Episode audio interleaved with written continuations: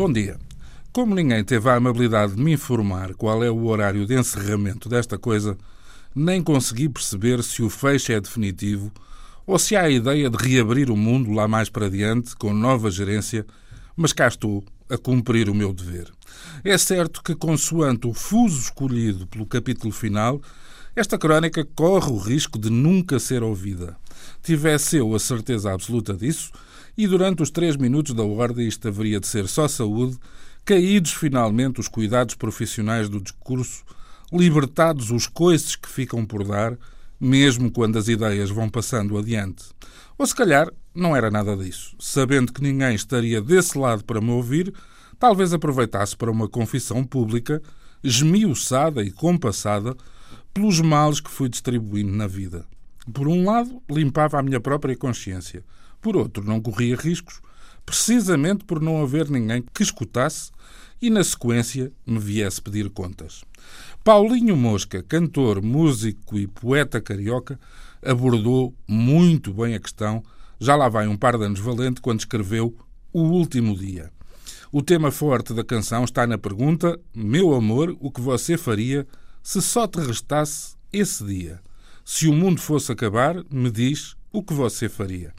A primeira tendência seria a de abraçar com sofreguidão todos os excessos e todas as improbabilidades, de desdenhar as rotinas acumuladas, de subverter, e nem sempre de forma elegante ou construtiva, a ordem estabelecida. Um dia de desejos recalcados, de coragens libertadas, de totais frontalidades, de desrespeitos cirúrgicos, de treslocadas transgressões, de aventura e de redenção. Tudo fantástico, tudo único, tudo insuperável. Mas com um problema básico: é que não haveria tempo para gozar a outra face da moeda dessa anárquica lista de cometimentos. Acabado o mundo, não poderíamos contar esse dia fantástico a ninguém, não gozaríamos as tremuras e os acentos da nossa própria narrativa, condenados todos os atos ao silêncio e ao escuro. Entrava em campo outra pergunta: se não dá para contar, valerá a pena o trabalho e o desgaste de fazer? Claro que há os que defendem que mais vale reinar por um dia do que obedecer toda a vida. Mas diante dessa miragem de fim coletivo, levantar-se-ia outra questão. E se não fôssemos todos desta para melhor ou para pior?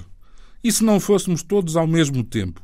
Se esse apocalipse fosse estranhamente parcelar e faseado? Marchando primeiro para o desconhecido, ainda seríamos julgados pelos nossos pares. Ficando para a última leva, erguer-se outra vez a questão da partilha, da confidência, da fofoca. Acho sinceramente que podemos propor um negócio às forças cósmicas que regem estas histórias. Estaremos todos de acordo que há aspectos da vida e do mundo que gostaríamos de ver desaparecer, deixando só as partes boas e dispensando os brócolos e o feijão verde. Muito haveria para limar, para arredondar, para matizar. Mais uma vez chegaria o problema: quem decide o que está a mais e como é que se chega a um acordo plausível. Em caso de dúvida, vou ficando pela meia de leite e pela torradinha. E com a vossa licença, até suspeito que estarei de volta na segunda-feira. Bom dia, bom fim de semana.